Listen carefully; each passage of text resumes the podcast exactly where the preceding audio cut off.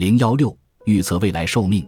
有些读者可能会怀疑这些图表中的数据是如何得到及从何处得到的，以及您是否可以依赖它们做预测或规划未来。毕竟只是描述过去的人在哪个年龄去世，但是您如何预测未来的人会在哪个年龄去世呢？这是一个好问题。但是在没有出现其他任何不一样的证据时，统计学家假设历史会重演。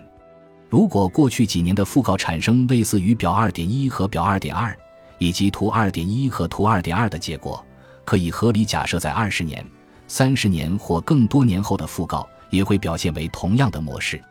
确实，平均值可能会提高，您的运气可能更好，但波动性不会改变。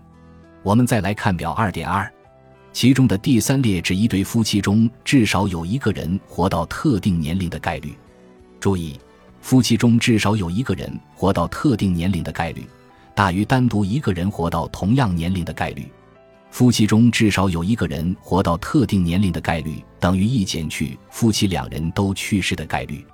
具体含义：如果您是夫妻之一，你们两个人中一人活到九十岁或一百岁的概率，大于某个人单独活到那个年龄的概率。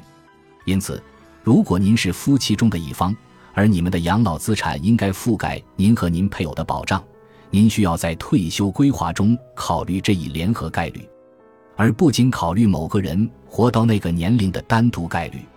最后，我们从表二点二发现另一个重要细节，请注意，在所有三列中，数字如何随着年龄变化从接近百分之一百到接近零。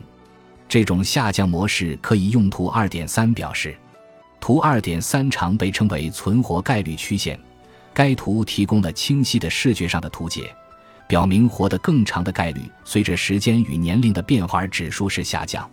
目前六十五岁的人群中，只有极少数人可以活到一百零五岁，少数人会在七十五岁之前去世。图二点三表达的信息与表二点二完全一样，请记住。一个人非死即生，因此活着的概率与死亡的概率之和等于百分之一百。再没有如此简单的数学题。